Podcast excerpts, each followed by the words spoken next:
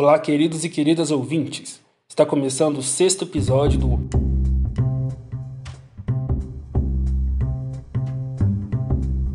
Ambcast, o meio ambiente em nosso meio. Eu sou o Vinícius do PET da Engenharia Ambiental e Sanitária. E eu sou Ana Gabriela, estudante de Engenharia Ambiental e Sanitária da Universidade Federal de Uberlândia. O episódio de hoje tem o tema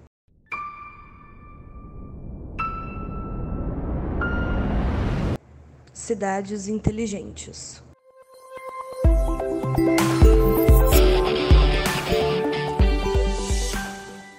A cada dia que passa, ouvimos falar das cidades que apresentam edifícios conectados por sistemas de energia e alarmes de incêndio, sistema de coletas de lixo pneumático, lixeira com sensores de aviso de enchimento, informações em tempo real da qualidade do ar, recarregamento automático pela energia do sol, entre muitos outros. No mundo globalizado, as cidades tornam-se ambientes que promovem bem-estar e qualidade de vida ao atender melhor às necessidades de seus moradores. Diante de tantas inovações, você já imaginou os diversos benefícios de morar em uma cidade desse tipo? Quantas transformações seriam feitas? Imagine que seria estar incluso nessa realidade. E será que já existe tecnologias para isso ou ainda se trata de um modelo utópico apenas? Para responder a essas e outras perguntas, no episódio de hoje, convidamos Ricardo Mendes Júnior e Zaima Milazzo. Sejam muito bem-vindos. Poderiam contar um pouquinho para nós sobre a trajetória de vocês? Eu sou Ricardo Mendes Júnior, sou engenheiro civil, professor universitário, aposentado há uns dois anos. Eu ministrei aula na engenharia civil da Universidade Federal do Paraná até 2007. Em 2008, eu passei para engenharia de produção, na Universidade Federal mesmo, e me aposentei em 2018. Né? E a minha carreira, os últimos 15 anos, foi como pesquisador full-time na Universidade Federal, na área de tecnologia da informação e comunicação, na, para a área de construção, e principalmente em gestão da construção, e depois também no, no programa de pós-graduação em gestão da informação, aí já na área de, de engenharia do conhecimento e inteligência artificial aplicada, que é o que eu estou fazendo hoje. Né? Me aposentei da engenharia e estou só na gestão da informação. É, eu tenho atuado esses últimos quatro anos em várias ações ligadas à inovação fora da universidade. Né? Aqui em Curitiba a gente tem um centro de inovação né, ligados com a prefe... muitas ações da prefeitura com o Vale do Pinhão, que foi criado há alguns anos, e tenho tentado, digamos assim, ajudar nesse desenvolvimento de novas tecnologias, com startups, e trabalhado bastante com dados abertos né, da cidade, buscando que se utilize mais esses dados e para inovação, tanto em empresas quanto no próprio governo municipal.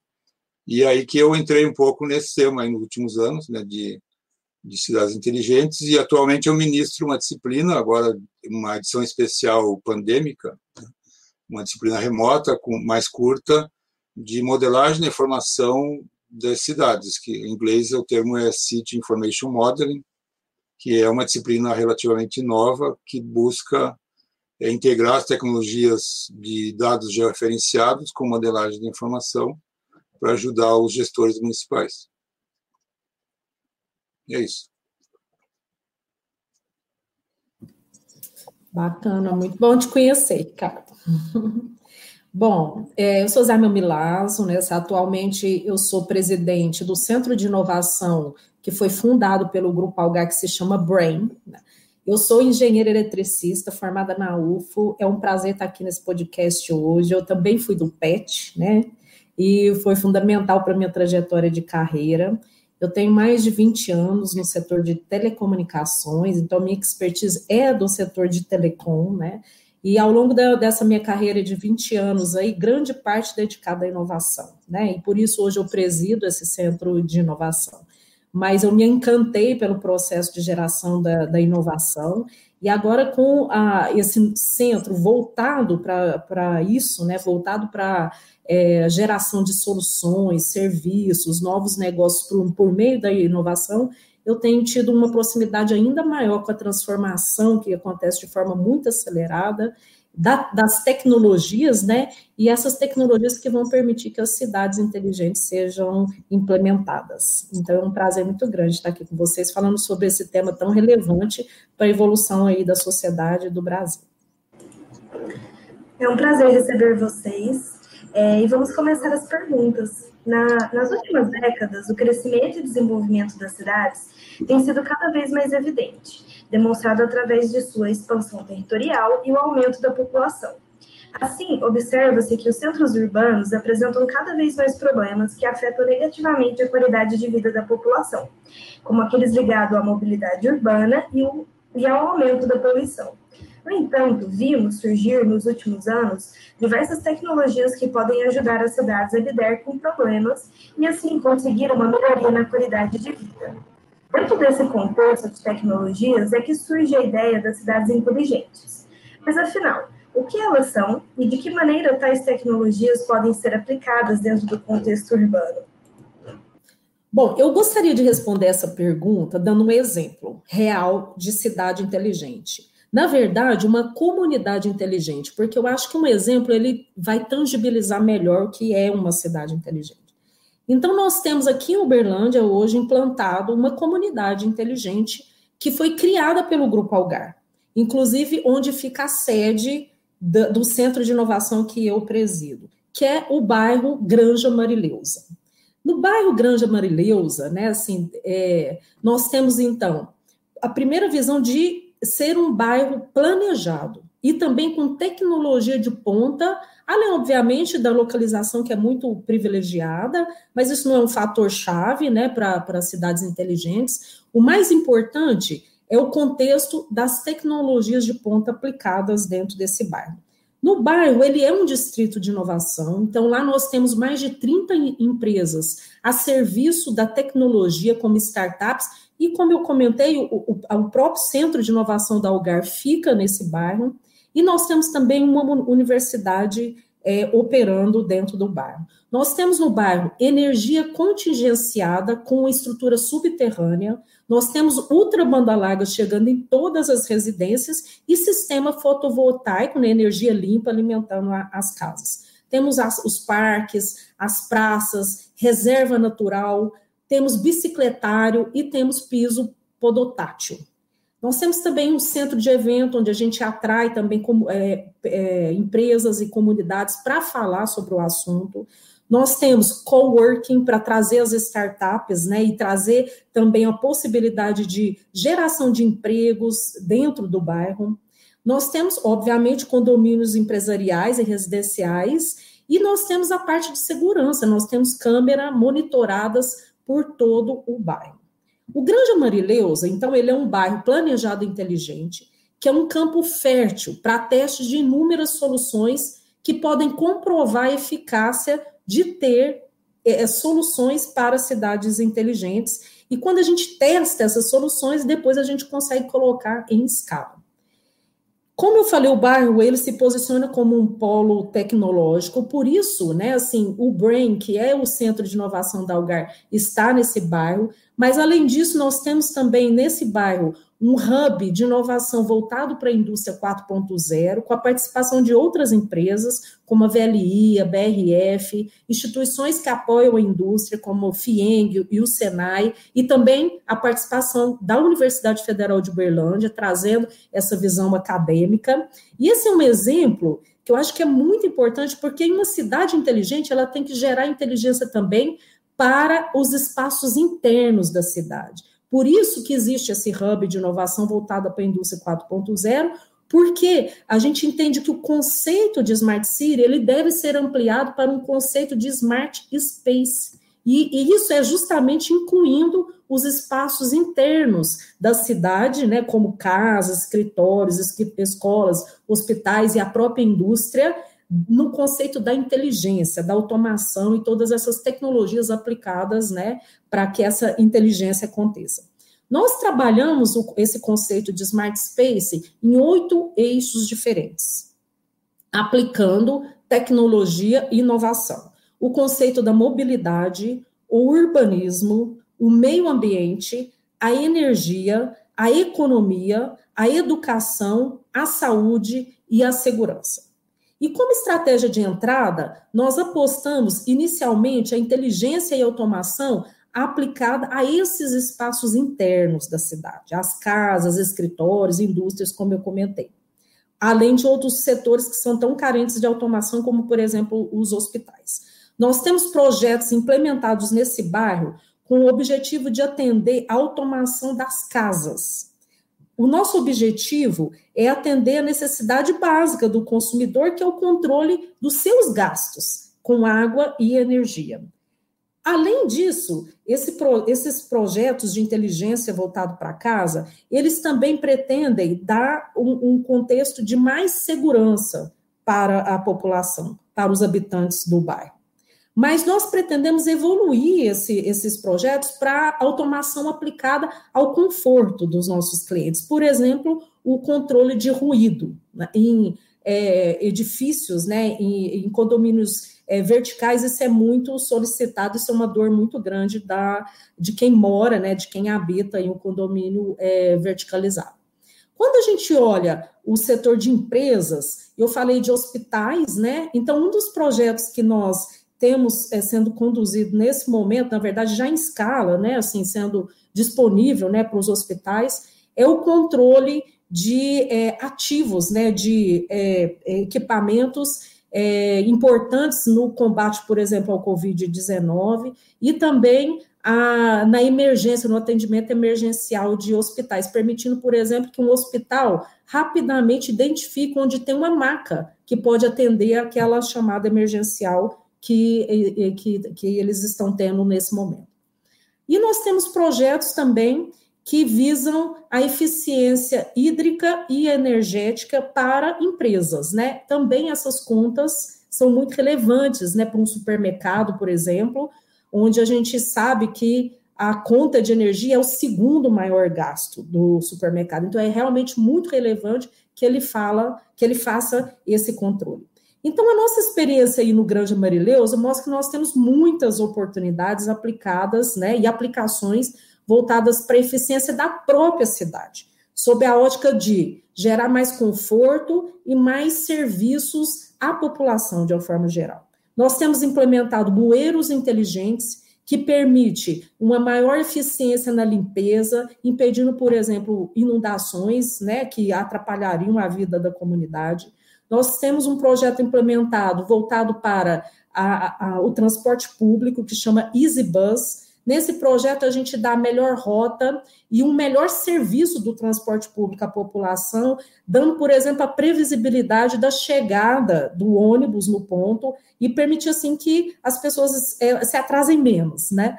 É, fazer uma escala e, e, e é, apropriada para a sua rotina.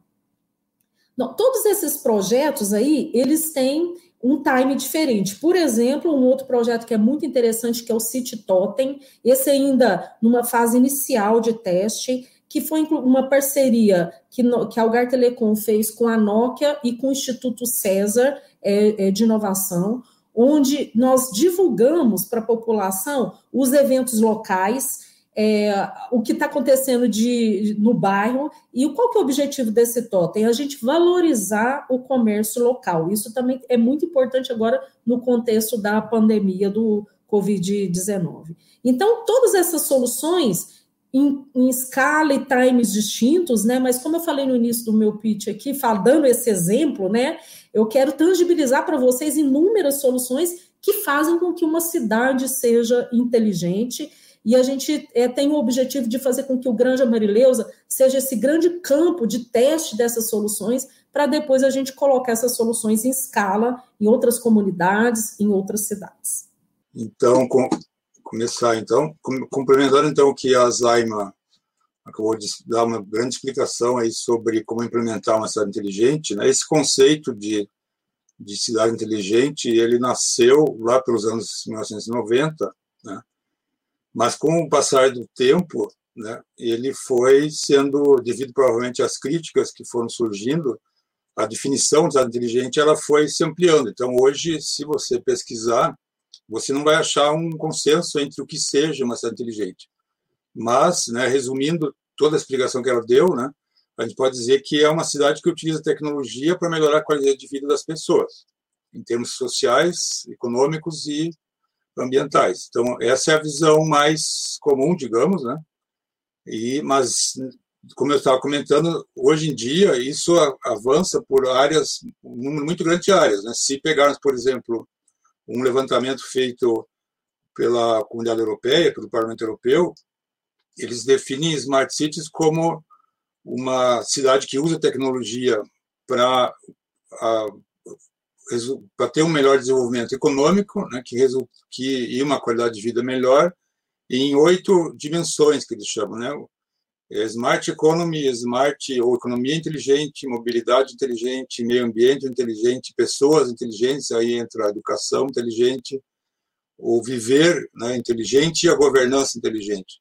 Né, se pegarmos aí a norma que já existe, né, a ISO 37122, se não me falha a memória, né, ela tem mais eixos ainda, tem mais tem 14 eixos, né, e coloca aí, separa, digamos assim, é a questão da saúde e do urbanismo, né, além dessas outras, a energia que ela, ela citou também, né, e o empreendedorismo que ela comentou. Então, é, é um, já é um conceito muito amplo, digamos assim, e que resulta no quê? Resulta em que fica algo bastante complexo uma cidade tentar ser inteligente. Né? No exemplo que ela deu, né, muito interessante, você quando você foca numa comunidade, as coisas parecem ser um pouco mais simples, né? porque você está tratando de todos os problemas numa escala menor e você consegue ter uma boa visão, uma estratégia que funciona, que dá resultado para implementar todas essas tecnologias. Mas quando você vai para uma cidade, você vai ter mais problemas, né? Então aí é, eu diria, né, que existe uma outra corrente, digamos assim, de pensamento nessa linha do que eu vou colocar, que tecnologia não basta né, para uma cidade ser inteligente. Né? Então você precisa ter uma uma definição mais próxima do que as pessoas querem, né? Que poderia ser, por exemplo, uma cidade com bom desempenho, né? E de uma maneira evolutiva em algumas características-chave com o objetivo de melhorar a qualidade de vida. Né? E aí sim construída em cima de tecnologias inteligentes que buscam trazer essa qualidade de vida. Né?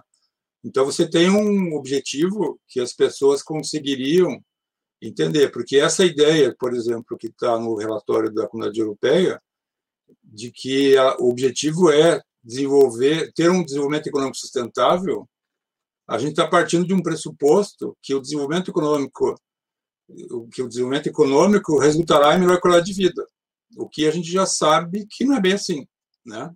A gente não tem a quantidade de problemas que a gente tem, tanto em países ricos quanto os mais pobres, é, não teria mais esses problemas se, se isso realmente acontecesse, né?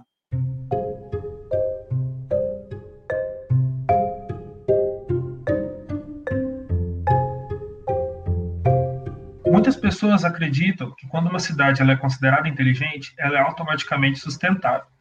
Entretanto, não necessariamente uma cidade que é inteligente é sustentável, e vice-versa. Então, Ricardo, qual seria essa diferença entre cidade inteligente e cidade sustentável? Bem, pegando, continuando um pouco do raciocínio que eu estava colocando, quer dizer, a definição que eu dei, ela simplesmente inverte as coisas, ela não muda aparentemente nada, né? Mas ela coloca a qualidade de vida antes do desenvolvimento econômico. E é justamente aí que está a diferença. Né? Então, na prática, que para mim não há diferença. Né? Uma cidade não ser sustentável não é inteligente. Certo? Ela tem que se sustentar. Então, qual seria a definição de uma cidade sustentável? Né? E aí eu vou num dos autores que a gente gosta mais na área de gestão da informação, que é o Castells. Né? Ele tem um livro só sobre sustentabilidade urbana na era da informação, né? e ele coloca que a cidade, para ser considerada sustentável, ela tem que ter uma condição de produção no tempo que não destrua a condição da cidade continuar, de ela se reproduzir. Né? Até por conta disso, eu saí da engenharia civil para a engenharia de produção. Né? Nada contra a engenharia civil, porque eu comecei a enxergar que para eu poder intervir na cidade e não mais só nos projetos da cidade, eu precisaria entender mais o que é produção, né? E, e essa é a questão chave hoje, né? A gente produz não pensando na sustentabilidade da cidade, a gente produz pensando no consumo.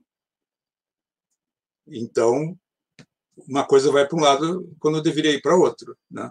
Então, nesse sentido, o desenvolvimento sustentável ele ele dá um norte, digamos assim, para o desenvolvimento da cidade. Né?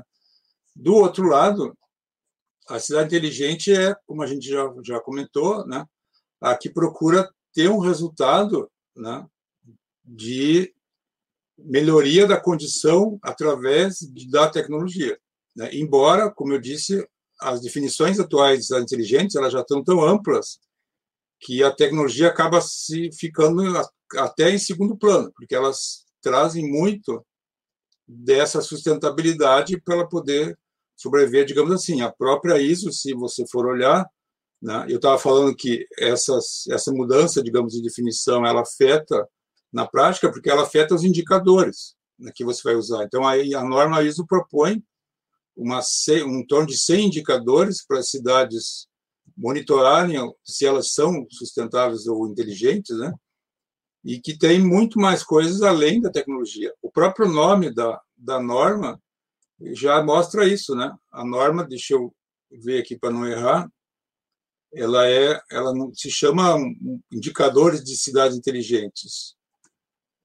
Só um deixa eu, ela se chama cidades e comunidades sustentáveis, indicadores para cidades inteligentes. É, cidades e comunidades sustentáveis, traço indicadores para cidades inteligentes. Eles já juntaram as duas coisas, porque já se viu que não tem como ser diferente. Né? Então, é, os indicadores são diferentes. Agora, se nós compararmos, por exemplo, os ainda né, os indicadores da ISO com, por exemplo, o do Programa Cidades Sustentáveis, que está baseado num relatório, num, num modelo, digamos assim, que foi adotado pela ONU após a criação das ODS se você olhar os indicadores de ambos, né, o da ISO, de, que seria cidades inteligentes, ele tem muito mais de sustentabilidade social, né, pessoas, inteligência, etc., e econômica, né, é, a governança, etc., do que ambiental.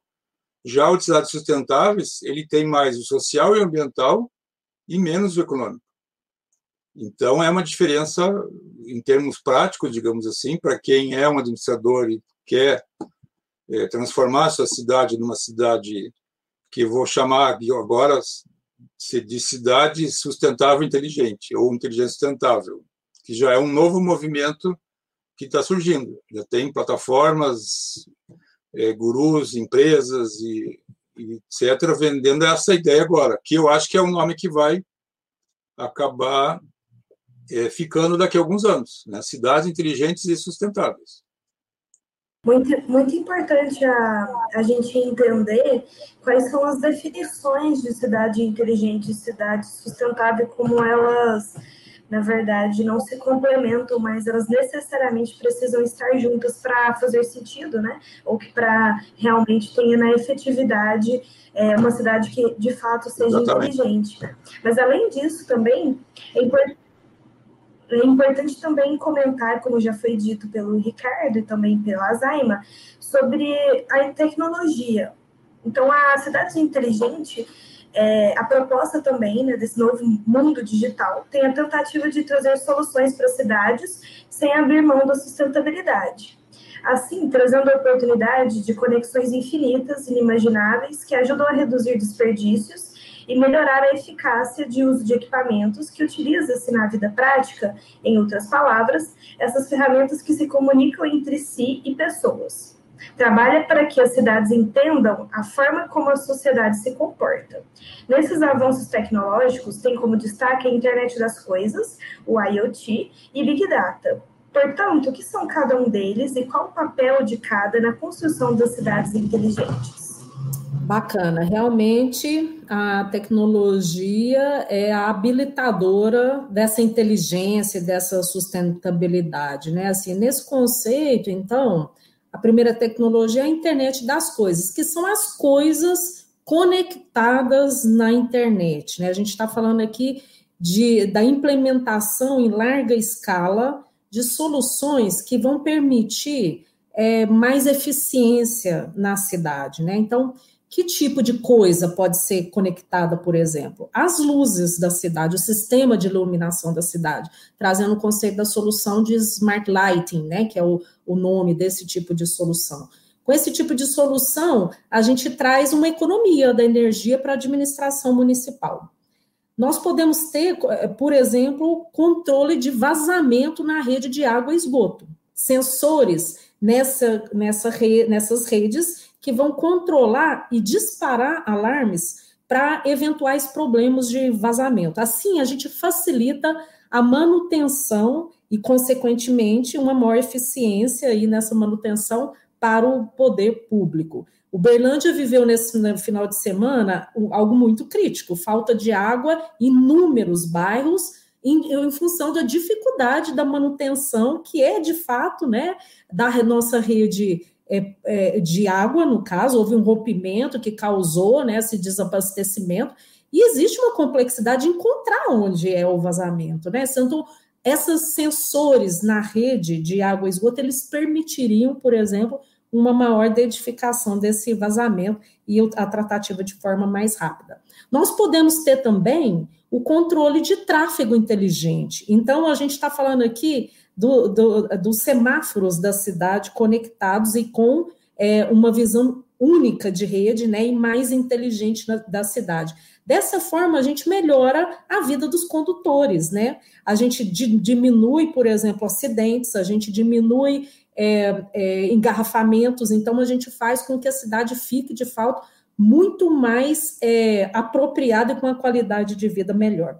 Nós podemos, nessa linha de melhorar a vida dos condutores, ter um controle de estacionamento mais inteligente. Olha o tanto que seria bom se a gente já saísse de casa sabendo onde nós vamos estacionar. Aqui em Uberlândia também, e eu imagino que nas grandes cidades, né, como Curitiba, que é onde o, o, o nosso colega aqui do, do podcast vive, deve ser pior ainda, né? Assim, é muito difícil achar um estacionamento. Às vezes a gente gasta mais tempo tentando achar o estacionamento do que uh, fazendo o que a gente queria fazer na, no centro da cidade. Imagina se a gente já pudesse sair sabendo onde tem vaga, né? É, Para a gente poder estacionar. Economizaria muito tempo nós, né? Como motoristas, e também, obviamente, a poluição na, na cidade.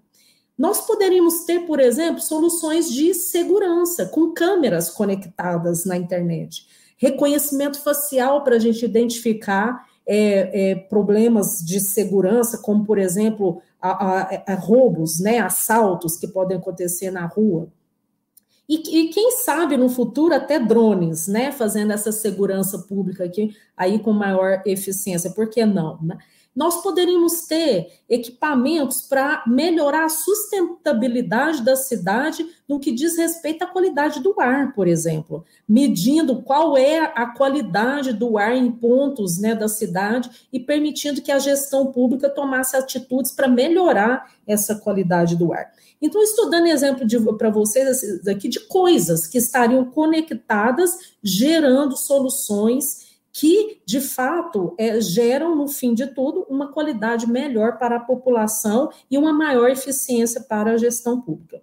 Todas essas soluções são possíveis de serem implementadas agora com as tecnologias que nós já temos. O Wi-Fi, o 4G, né, que é a tecnologia da rede móvel, né?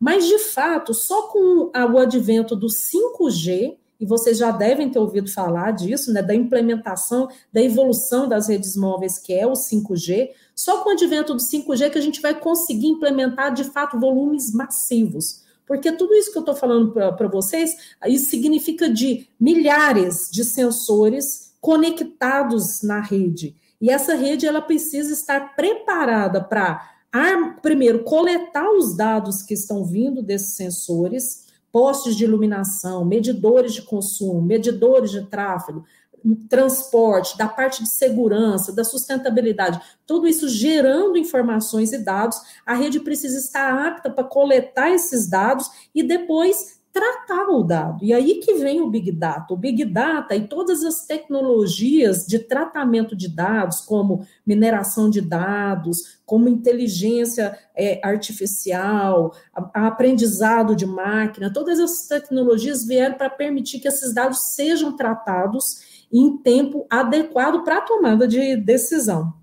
So, como eu falei, somente o 5G irá habilitar não só essa questão da massividade dessas conexões, muitos milhares, bilhões de coisas sendo conectadas, mas também aplicações que demandam baixa latência. O que, que é isso? A baixa latência é, é uma velocidade extrema que permite aplicações em tempo real. Eu falei de drones para segurança, né? Então, imagina o drone na nossa cidade fazendo a segurança. É, de fato, não pode ter lá não pode ter demora na tomada de decisão, né? Assim, desse drone quando ele está na rua fazendo a segurança pública, não é verdade? Aplicações como, por exemplo, a aplicação de inteligência e automação em, em, serviços de missão crítica. Que tipo de serviço? Por exemplo, controle de metrô, controle do tráfego aéreo. A gente não pode ter é, latência nesse sentido. Imagina um carro autônomo né, dentro da cidade. A gente não pode ter, obviamente, como acontece hoje com a gente de vez em quando, que demora a mensagem do WhatsApp a chegar no, no seu destino final. Esse tipo de aplicação de missão crítica, ele não permite essa, essa demora, essa latência, né? Todas essas aplicações que eu estou falando para vocês, elas vão possibilitar o surgimento de novos serviços para a população melhorando de fato a qualidade de vida. É, bem como a Zaima comentou, né, esse Big Data que a gente tem hoje, ele é consequência de um mundo totalmente conectado, totalmente digitalizado. Todos os serviços que a gente imagina hoje, que a gente já usa hoje, eles estão na internet. Então, já é quase que uma transcendência, né? Alguma coisa acima das expectativas, das experiências humanas, né? Com a cidade inteligente, esse Big Data ele vai ser mais big ainda, né? porque a gente vai passar a coletar, como ela colocou, dados de todas as coisas. Né? E tanto dado assim, né, ele não consegue mais ser tratado pelos programas convencionais, aqueles programas que a gente idealizou lá nos anos 1950, né? que até hoje ainda dominam os computadores. E a gente precisa de programas que a gente chamou aí de já lá na década de 1950 mesmo, de inteligência artificial, que são programas que aprendem sozinhos, né? E aí a gente está com uma outra transcendência aí, né? É, e então esses programas, né? E essa tecnologia, ela vai já funciona bem para muitas coisas, né, em muitas áreas já, e vai tudo vai funcionar num futuro próximo, e vai estar tá tudo funcionando muito bem. O problema que nós vamos passar a ter é a delimitação de que dados a gente precisa, né? E ela mesma colocou aí a questão de segurança, que é um dos pontos mais criticados, né, de uso da tecnologia, né? Já tivemos muitas experiências durante a pandemia em muitos países, né, do uso dos celulares, do uso das câmeras para monitorar as pessoas. É uma discussão que muita gente não se atenta, né, e que, mas que a gente deve ficar atento, né? Então a questão é que esses dados, a maior parte desses dados, eles vão ser gerados por nós mesmos, né, em tudo aquilo que a gente faz.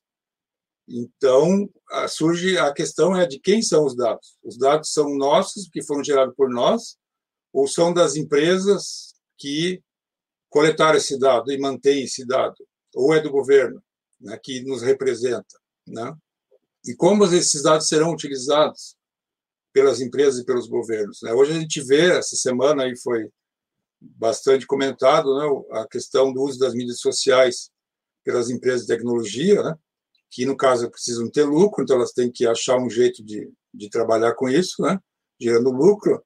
Agora, se deixarmos tudo na mão de empresas, o, que é o que a gente, o que muita gente quer e pensa numa cidade inteligente, né, é privatizar todos os serviços públicos que forem possíveis, colocando tecnologia, é, quem garante que a gente não vai ter aí um Black Mirror, um 1984, um Admirável Mundo Novo? Aí, a hora que a gente perceber, já era. Então, a gente tem que ficar atento.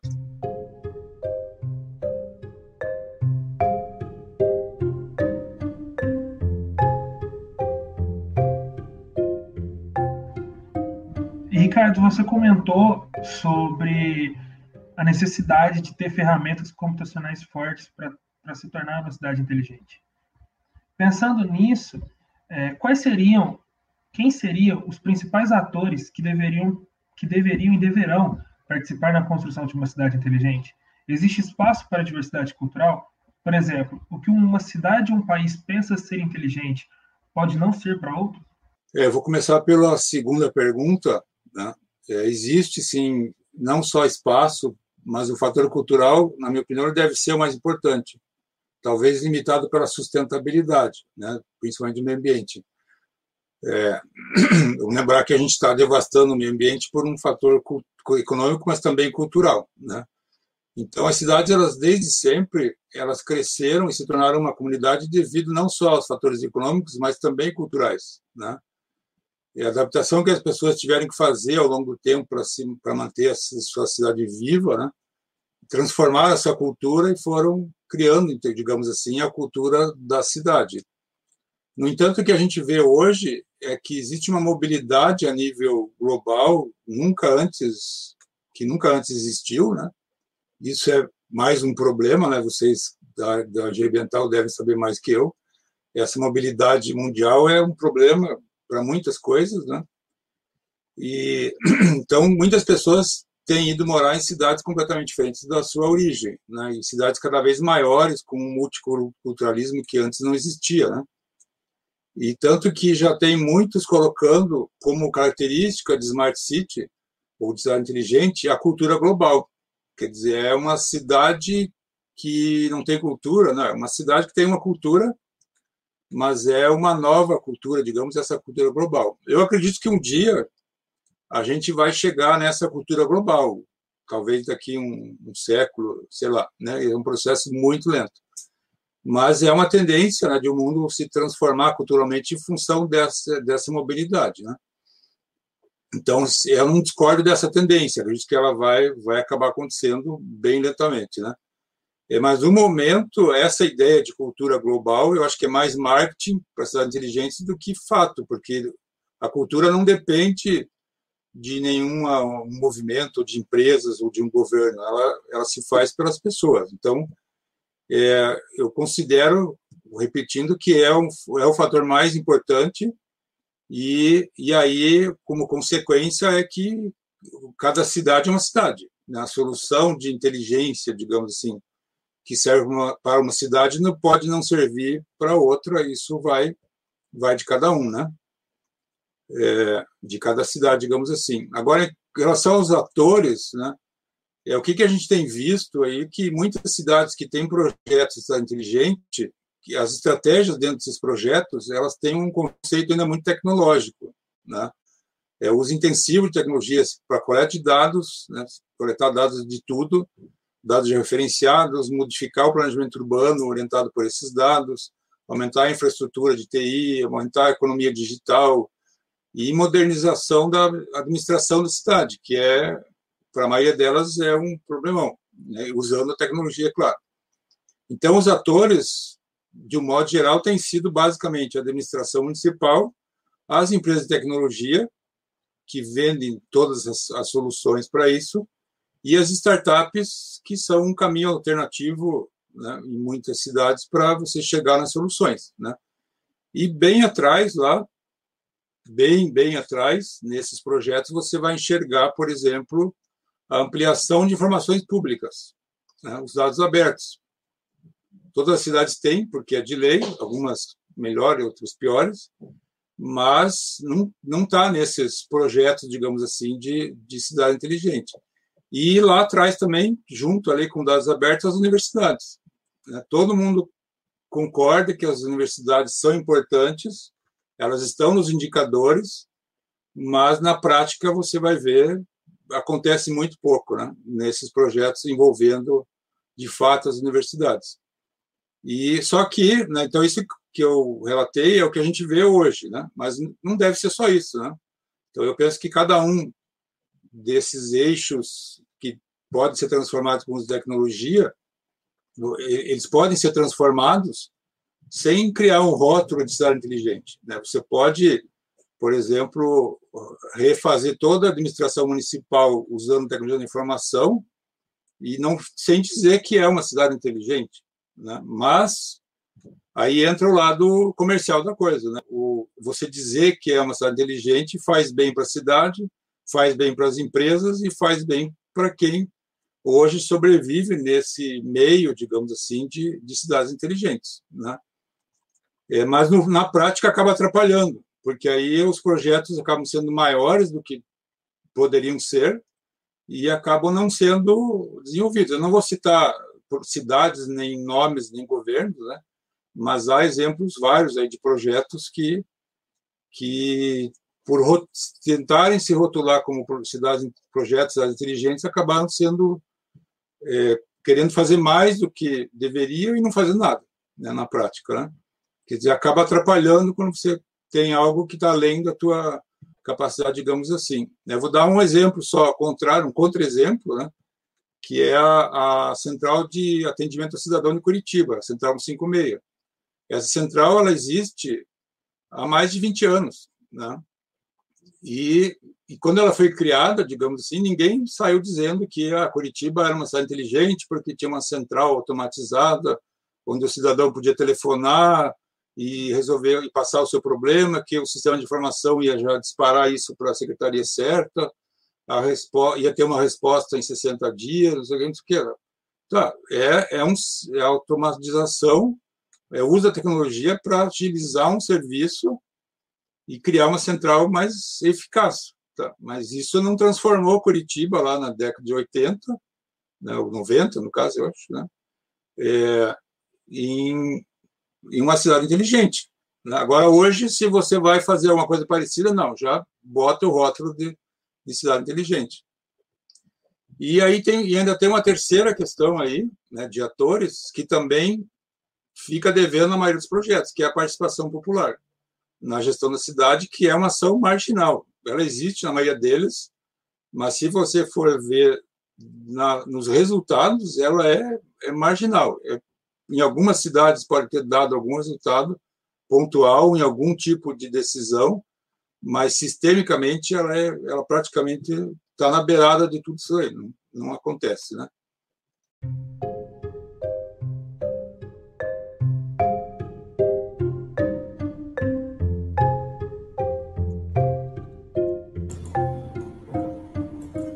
É, o contexto social ele muitas vezes é negligenciado e até uma das questões é, para se refletir é que cada vez fica mais evidente que o conceito das cidades inteligentes representa mudança de paradigma no mercado de trabalho, onde o objetivo é buscar soluções criativas e inovadoras que visam melhorar a qualidade de vida das pessoas com a tecnologia.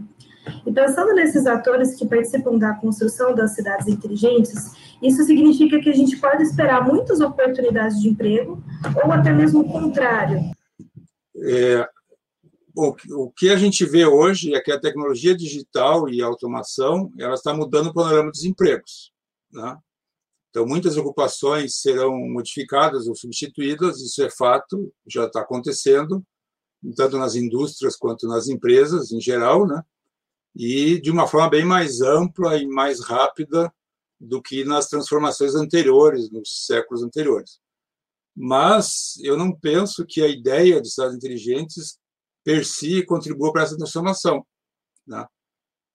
É, repetindo, a transformação digital de automação está fazendo, criando, fazendo essa transformação nas ocupações, mas a cidade inteligente, enquanto cidade inteligente, eu não vejo, porque é, porque ela depende mais da economia do que da cidade propriamente. Então, aí entra uma outra questão que é uma ilusão, tanto de muitas, muitos empreendedores e, e principalmente de gestores municipais, de que ele vai conseguir transformar a sua cidade numa cidade inteligente.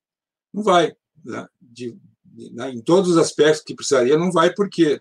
Porque a economia não é local, a economia é global e ela restringe o que ele pode fazer na cidade. Né? Então, por essa questão, né, o que está mudando ou transformando o panorama de empregos né, e de ocupações é a economia, é a automatização, é a indústria 4.0 que está para vir aí, que é o outro nome que está na moda, né? daqui uns 30 anos vai chegar, é a, a tecnologia digital em si. Né?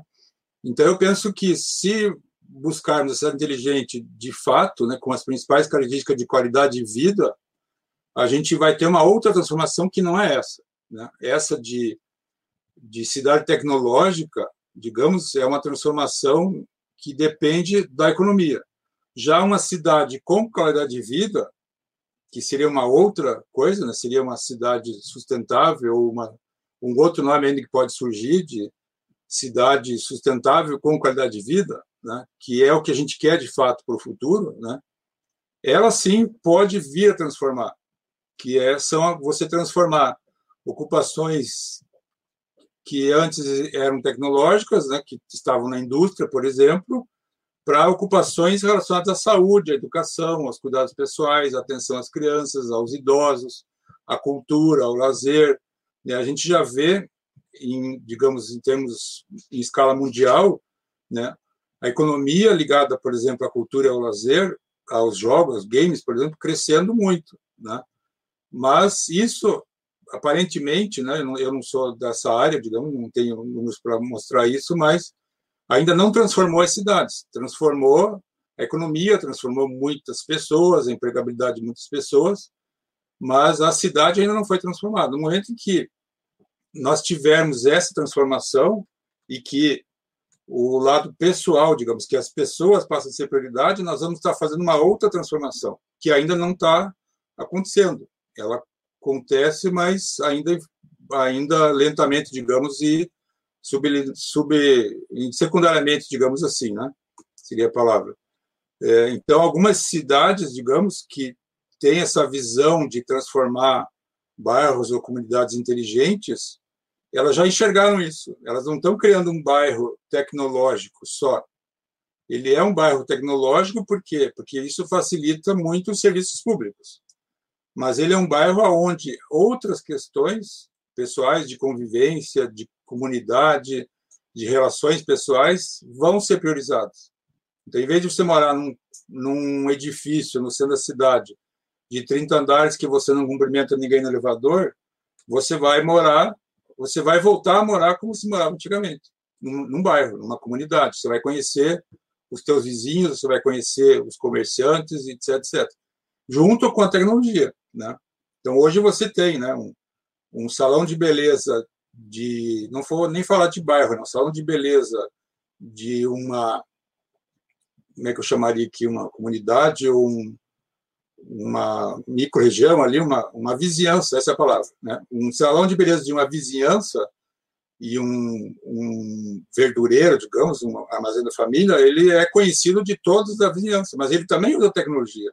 Ele já está usando o Pix, já está usando o, as maquininhas, então vão ter, nós vamos ter as duas coisas, né? Mas o modelo é um modelo em que as, se prioriza as pessoas, em que o bairro é pequeno, preferencialmente você não vai ficar, você vai ficar fazendo tudo a pé, numa até uma distância um pouquinho maior você vai de bicicleta. Então é, é um e só que aí você olha uma cidade maior como Curitiba, o modelo da cidade ele está conflitando com esse porque ao mesmo tempo que você tem uma vizinhança, no meio dessa vizinhança passa uma rua rápida, de escoamento de tráfego com duas pistas, e no horário de trabalho você não consegue, você nem sai de casa, você não consegue atravessar a rua. Aí passou o horário de, de pico, a, a rua vira uma rua de vizinhança. Mas volta e meia passa um cara 100, 100 por hora lá achando que porque o asfalto é bom ele pode ele pode andar mais do que 50 por hora, né? Então, é, você tem um modelo da cidade conflitando com esse modelo. Né? Então, essa é a questão que a gente está vendo em algumas cidades. O exemplo mais citado aí é a cidade de Barcelona, onde eles enxergaram que os bairros inteligentes precisavam ter essa vida de volta, né? e não só a tecnologia. Né? Então, é dessa forma que eu vejo ali o, essa questão aí dos os benefícios. Né? a visão que a gente tem que ter, né? Ela é uma visão mais de oportunidades para outras atividades, não só para tecnologia, né?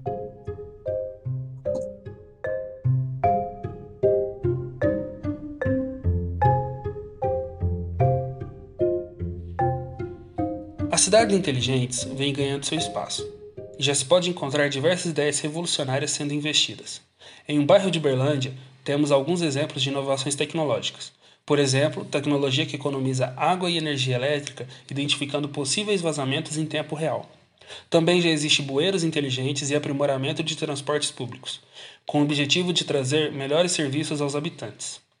Assim, se percebe que é essencial a participação dos cidadãos e que existia mais iniciativas que investem em tecnologia e que as coloquem em prática. Diante disso, é possível toda cidade se tornar uma cidade inteligente? Quais seriam os desafios para a implementação de uma cidade inteligente, sejam eles técnicos, culturais ou políticos? Bom, primeiramente, sim, é possível toda cidade se tornar uma cidade inteligente e nós apostamos muito no conceito que eu trouxe aqui para vocês de evolução das comunidades inteligentes. Por quê? Primeiro que o nosso país é continental e nós temos diversos Brasis dentro do nosso Brasil, diversas realidades em termos de necessidade de infraestrutura. Alguns com necessidade, algumas cidades, né, com necessidade de evolução da sua infraestrutura básica, né, para a população. E, consequentemente, a gente encontra essa mesma diversidade mesmo dentro de uma própria cidade. Por isso que nós apostamos, e parece fazer sentido, que essa inteligência ela comece primeiro em áreas que têm menos necessidade de infraestrutura básica, né? A aplicação da inteligência ela vem numa camada além dessa infraestrutura básica. Parece ser mais coerente esse tipo de implementação, né? De comunidade para cidade e daí evoluindo é, à medida que a, essa infraestrutura evolua. E por falar em infraestrutura, um grande desafio para que isso tudo ocorra é a conectividade. A conectividade é a base da, da tecnológica da implementação das cidades inteligentes, né? E se a gente olha para o cenário brasileiro, a gente vê muitos avanços, mas também nós temos inúmeros desafios pela frente. E eu quero compartilhar alguns dados para tangibilizar isso para vocês, tá? Uma pesquisa recente do, do CETIC, que é um órgão ligado ao Ministério, é, que cuida da, cuidava, porque ele foi desmembrado, né, das comunicações, que foi do dia 26 de maio de 2020, então uma, uma pesquisa muito recente, trouxe muito boas notícias. Por exemplo, três de quatro brasileiros Aí a pesquisa foi feita acima de 10 anos, né, assim, excluindo as crianças aí, já possuem acesso à internet. São 134 milhões de brasileiros é, que, que já estão inseridos, né? No entanto, se a gente olhar, esse número de fato ele traz uma desigualdade digital. Porque de fato tem 46 milhões de brasileiros que não têm internet que não estão incluídos digitalmente. E é óbvio que a grande maioria está na classe D e E. Né? 26 milhões desses 46 milhões são da classe D e E. Isso denota uma desigualdade social digital, né? Assim, é, é a desigualdade social gerando a desigualdade digital. 58% dos brasileiros só acessam a internet no celular. Não tem a banda larga nas suas casas. Então, quando a gente fala de cidade inteligente, é um pouco incoerente a gente pensar que as casas não têm internet, não é mesmo? 20 milhões dos domicílios do Brasil ainda não têm internet. Então, é um fator assim, que, que mostra que nós precisamos evoluir muito a infraestrutura de conectividade no nosso país. Mas a gente precisa olhar para esse cenário com o, lado cheio do copo, né? Assim, é um excelente crescimento que nós tivemos. A última é, pesquisa, né? A gente tinha 34% somente dos domicílios do Brasil com acesso à internet. Essa pesquisa mais recente, que diz respeito ao cenário de 2019, já mostra que 71% dos domicílios têm internet. Isso quer dizer que os pequenos provedores, os operadores de telecomunicação no país, eles estão fazendo muito o seu, o seu papel, principalmente os pequenos provedores, que estão levando a banda larga para todos os rincões aí do nosso país e isso é fundamental, fundamental para a implementação das cidades inteligentes. Um outro fator que é importante no contexto é, é, de infraestrutura é que nós precisamos ter, para a implementação das cidades inteligentes, ações que permitam o avanço dessa infraestrutura. Do que, que eu estou falando aqui? Eu estou falando do desafio que esses pequenos provedores e, e, e os grandes provedores do país têm na instalação e na manutenção das suas infraestruturas, né? Por exemplo, a lei das antenas. A gente tem uma dificuldade tremenda de implantar antenas no Brasil para expandir a rede móvel. Às vezes as pessoas, é, elas, óbvio, né, assim, é, corretamente, reclamam de não ter acesso, não ter rede móvel disponível numa determinada localidade, e isso se deve ao fator de que a operadora não conseguiu implantar a rede porque não tem antena para poder é, implantar a rede. Isso é um fator muito importante. E eu quero trazer isso no contexto de trazer também um outro desafio, que são as políticas públicas adequadas. Quando eu falo do uso da antena, eu estou falando de política pública adequada. Eu estou falando de política pública adequada e flexível. A implementação da cidade inteligente, porque o grande vetor da implementação é a gestão pública e que de fato nós não temos essas políticas definidas no Brasil e nem sequer políticas que estejam em discussão pelas autoridades de uma forma prioritária. Então, colocaria essa questão da definição dessas políticas públicas como sendo um grande desafio que nós precisamos vencer para a implementação das cidades inteligentes. E eu trago um último exemplo aqui para encerrar minha fala, que é o exemplo do leilão do 5G, que já foi adiado muitas vezes, né? que já coloca o nosso país em uma posição inferior, difícil, né, frente ao mundo que está nesse momento fazendo o deploy, né, implementação das redes 5G, e nesse momento nós não sabemos quando nós teremos o leilão do 5G. Então eu trago isso no, no esse contexto para vocês, porque o meu entendimento é que sem a conectividade adequada no nosso país, muito dificilmente nós teremos o avanço da implementação de cidades inteligentes.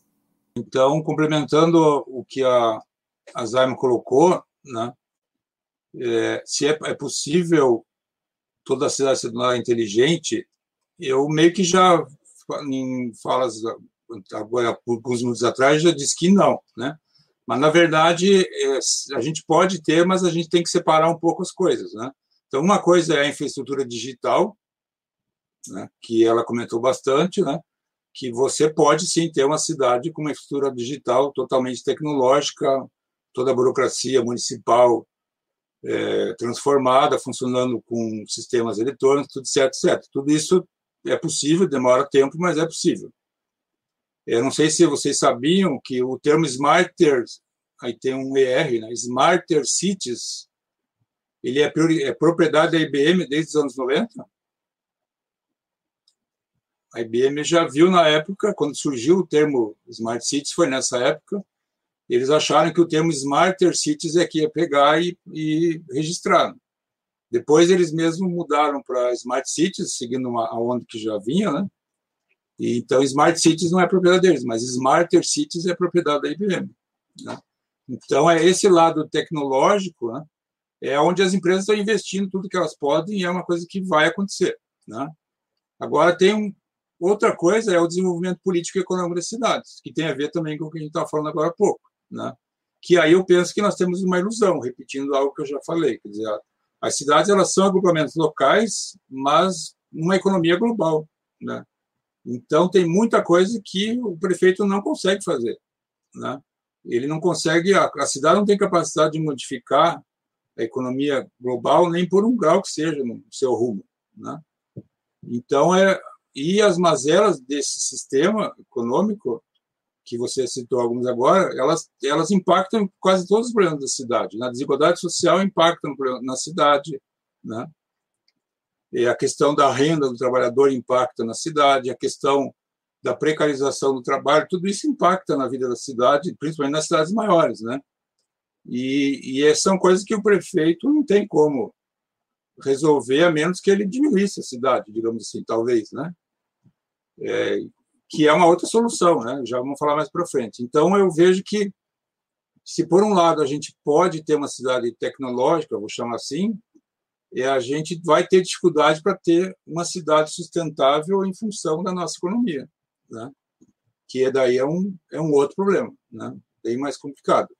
E aí eu lembro, né? Eu vivi nessa época nos anos 80, quando os computadores chegaram nas empresas, eu comecei a usar computador em empresa em 1979, né? E a IBM, na época, era propagandista do computador, né? Isso é antes do Bill Gates, né? E ela, na propaganda deles, ela dizia que todas as empresas iam ter um terminal de computador em cada mesa e que a produtividade nossa ia aumentar tanto que a gente só ia trabalhar quatro horas por dia. O que aconteceu? O terminal de computador sumiu, né?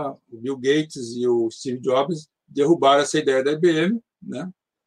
E, mas a gente tem um computador em cada mesa e um celular no bolso e outro em casa, né, se duvidar. Então, é, todo mundo tem um celular. E a gente e ao contrário, né, a gente trabalha muito mais do que oito horas, que era o máximo, né, digamos assim. Então, essa história aí de que a, de que a produtividade vai mudar, melhorar a nossa vida, o desenvolvimento, etc., é ainda tudo ilusão, não mudou nada. Né? O que a gente vivia nos anos 80 praticamente não mudou, só piorou. Então, esse discurso de, de cidade inteligente como um discurso político, ele é uma ilusão de quem está fazendo. Você não tem como colocar isso em prática. Né?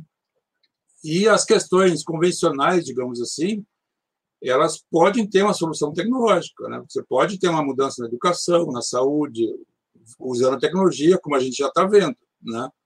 Então, eu vejo que é, tem dois lados, como eu repetindo, né, tem duas, dois lados aí. Né? O lado tecnológico, que é o que é a vitrine hoje, quando você fala em cidades inteligentes, e o lado convencional, né, que as cidades ainda estão, muitas delas têm dificuldades para aumentar a sua eficiência. Por exemplo, se você olhar o, por exemplo, esse ranking que foi o mais recente divulgado aí, o ranking das cidades conectadas Connect Smart Cities, né, foi divulgado acho que mês passado, ele tem, eu não lembro agora o número exato, em torno de 100 indicadores que seguem mais ou menos a norma da ISO. Né?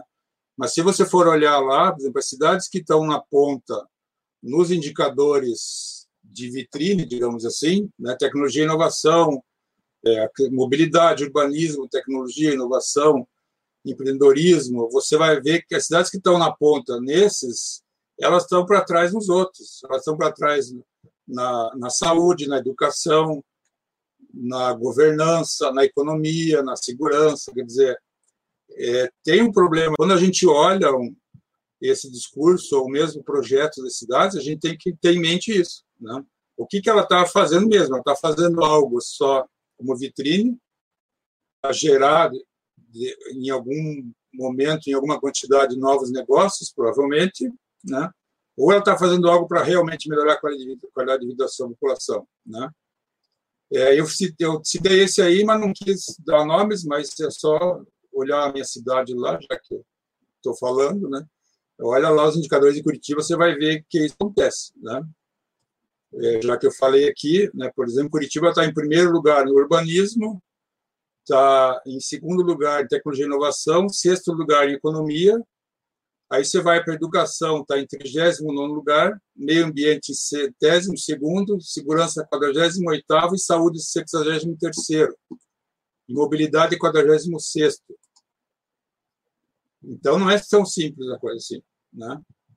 É, aí também esse número que eu falei tem que também entender e olhar cuidado porque esse indicador, como eles construíram desse ranking, ele tem um, uma variação muito curta. Né? A maioria dos indicadores, dos grupos, vai de 0 a 6, 0 a 7.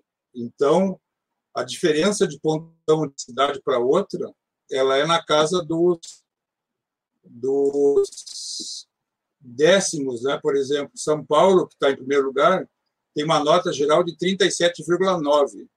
Florianópolis, que está em segundo, 37,2.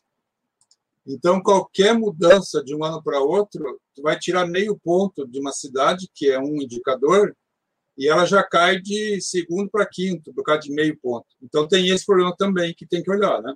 Eu, quando eu falei essas colocações, a diferença entre o primeiro e o vigésimo ela é bem pequena, porque os, o, a variação numérica do indicador ela é muito pequena. Né? Mas, mas não deixa de ser uma questão que eu estou colocando aqui. É, são muitas questões. Né? São 14 eixos na norma, acho que esse ranking tem 11 eixos diferentes, e é muita coisa para você tentar colocar num único projeto, né? algo praticamente inviável. Ou seja, concluindo, para mim, as cidades grandes não vão se tornar cidades inteligentes. Eu, particularmente, acho que a gente tinha que diminuir o tamanho das cidades, fazer as pessoas voltarem para o interior e ir para cidades menores e as cidades novas, que já existem algumas que estão nascendo como cidades inteligentes, né? E aqui no Brasil acho que só tem uma ou duas, mas na China tem uma penca, na Índia tem um projeto lá para mais de 100 cidades novas inteligentes, né? todas elas com, com altos investimentos de Banco Mundial, empresas, corporações mundiais, etc. Então essas podem vir a ser né? é, desde que a, essa transformação cultural aconteça. Né? Que se for uma cidade nova, com a cultura velha, em 100 anos ela vira o que a gente já conhece. Né? Então é mais ou menos por aí. O que você falou é muito interessante, porque a própria cidade ela é um problema é, social, né, de aglomeração de muitas pessoas, de disputa por espaço, né, cada vez mais a verticalização, número grande de veículos nas ruas, né?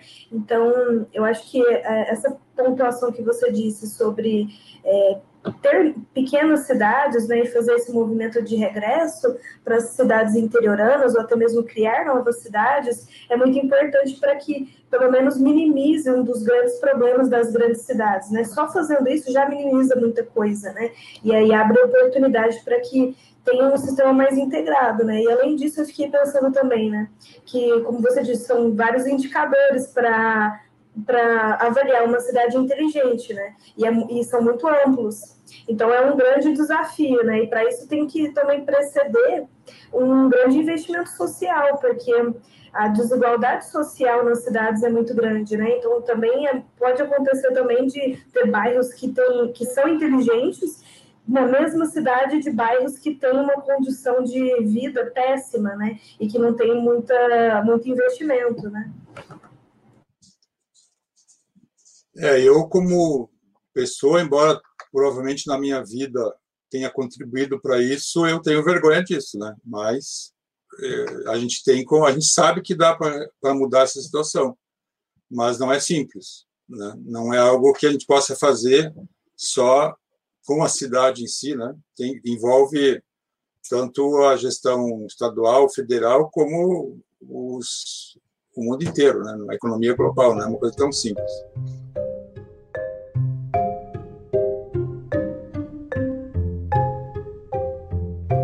Inovações são parte do que se espera de cidades inteligentes, promovendo bem-estar e qualidade de vida aos cidadãos. Contudo, as cidades inteligentes apresentam desvantagens? E quais seriam elas? Quais as possíveis dificuldades, problemas nas cidades inteligentes?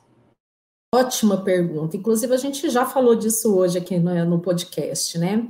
A minha visão é que, de fato, nós temos muito maiores benefícios à população do que eventuais problemas. Mas um possível problema seria, por exemplo, a questão da privacidade do cidadão. Né? Por exemplo, nós falamos hoje, uma, uma cidade totalmente monitorada por câmera, com reconhecimento facial, óbvio, para fins de segurança, né? Pode fazer com que o cidadão se sinta tendo a sua vida íntima invadida, né? Assim, os seus dados, de alguma forma, sendo é, explorados.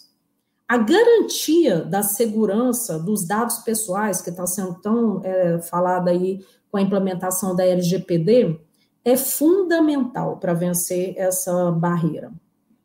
E eu acredito, de fato, que a LGPD, né, implementada ela vai dar essa maior segurança para a população de que os seus dados serão de forma serão tratados de forma correta, né? E que serão tratados para o fim, de fato, que aquela solução se propõe e que eles é, não terão os seus dados pessoais divulgados para outros fins.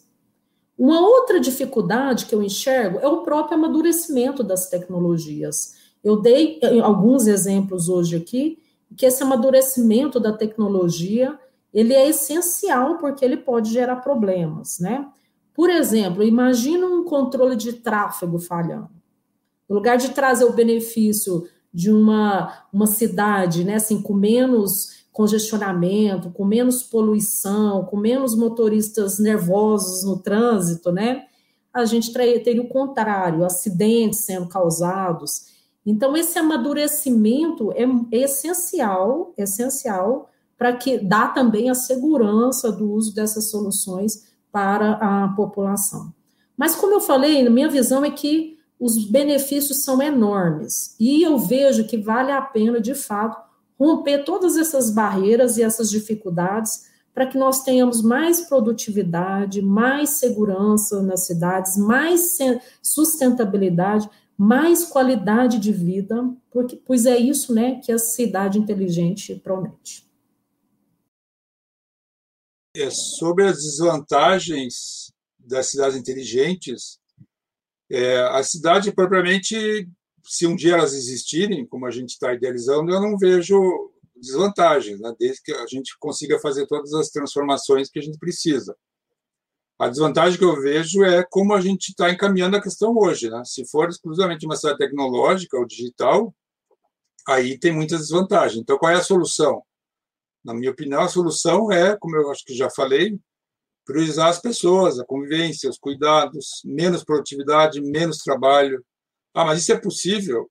A gente viu agora em 2020 que dá para ter um mundo diferente. Dá para as pessoas trabalharem menos, dá para as pessoas se deslocarem menos. É tudo uma questão de a gente priorizar. Né? Então, tem um outro mundo possível. A gente já viu isso em 2020, que na marra, digamos assim, que existe um outro mundo possível e é, e é uma questão da gente entender isso primeiro, né, e entrar nessa outra rota. Aí eu vejo isso como solução, né, mas digamos, como olhando de uma outra forma as coisas, né, não como a gente está vendo hoje.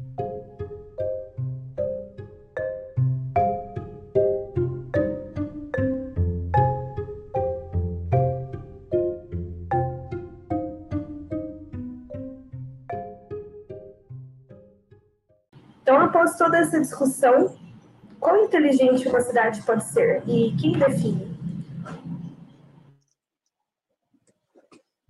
Bem, no conceito atual e, e bastante abrangente, que eu já citei, né, é importante não tirar isso de contexto, né, onde nós temos indicadores em todas as áreas, praticamente, da atividade humana dentro de uma cidade, eu diria que é, quanto, quão inteligente uma cidade pode ser, muito pouco porque é muita coisa e é muito complexo e não depende só da cidade. Então a gente tem que evoluir muito ainda para chegar nesse naquele em algum nível razoável, digamos assim, de qualidade de vida nessa linha. E quem que vai definir quando, o que caminho seguir e quando que esse a gente como que a gente pode chegar nesse nível razoável de qualidade de vida são as pessoas. Então a questão é que a gente tem quase que um problema hoje é que as pessoas elas precisam entender de fato do que nós estamos falando. O cidadão comum não entende quando a gente fala em cidade inteligente. Né? É um discurso para técnicos, é um discurso para empresas. E muitos prefeitos também não entendem. Né? Então, a gente precisa eh, fazer com que essas pessoas entendam e não vejam isso como um mito. Né? Tá, é alguma coisa, assim como eu não usava Facebook há 20 anos atrás, hoje eu estou usando, tá? Daqui 20 anos eu vou estar numa cidade inteligente que eu não sei como é que vai ser, mas eu vou usar. Não, não vai ser, não pode ser assim. Facebook a gente já viu que não podia ser, né? A gente foi deixando, foi deixando agora, estamos com um problemão aí, né? A cidade inteligente, a gente sabe que não, não pode deixar seguir esse mesmo caminho. A gente tem que fazer as pessoas entenderem do que nós estamos falando para que elas decidam que vida elas querem. Né? É, elas, muita gente pensa, ah, nós vamos ter lá o, a vida dos Jetsons, né? Isso não é do tempo de vocês, né? Mas devem ter visto já, né? Eu vou ter as pessoas andando em, em carros e tipo drones, é, os drones servindo pizza na tua sacada, como eu já vi um filme de divulgação, e as pessoas acham isso maravilhoso e eu quero isso aí, é a cidade do futuro e eu vou estar lá vivendo isso. Mas tá, mas como é que a gente vai construir isso? O que, que precisa para construir isso? Isso elas não sabem. Então é, é esse esse custo, né, como colocado aí é uma é o ponto que a gente tem que fazer as pessoas entenderem. Né? E hoje, por, por bem, por bem ou por mal, não sei, né? A gente já tem alguns casos né, para mostrar para as pessoas que, às vezes, o custo ela não enxerga. Dizer, aquilo que é de graça não é de graça. Né? O Google, o Facebook, eu adoro o Google, né? mas consegui, por exemplo, abandonar o Excel depois de 20 anos. Né? Agora eu só uso o Google, mas eu sei qual é o problema. Né? E, felizmente, minha filha quase não usa o Google. Né? É, apesar que ela tem um celular Android, então também não dá quase na mesma. Mas então as pessoas têm que a gente tem que fazer elas entenderem qual é o custo disso, do que nós estamos falando de fato, e não do resultado que elas vão adorar, etc. Tal, que quando chegar lá a história daí já era. Né?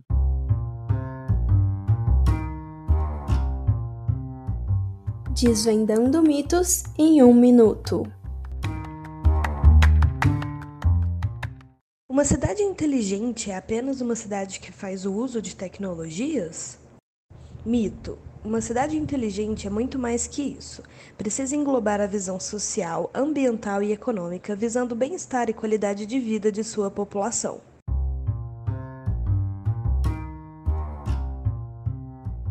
Desvendando mitos em um minuto.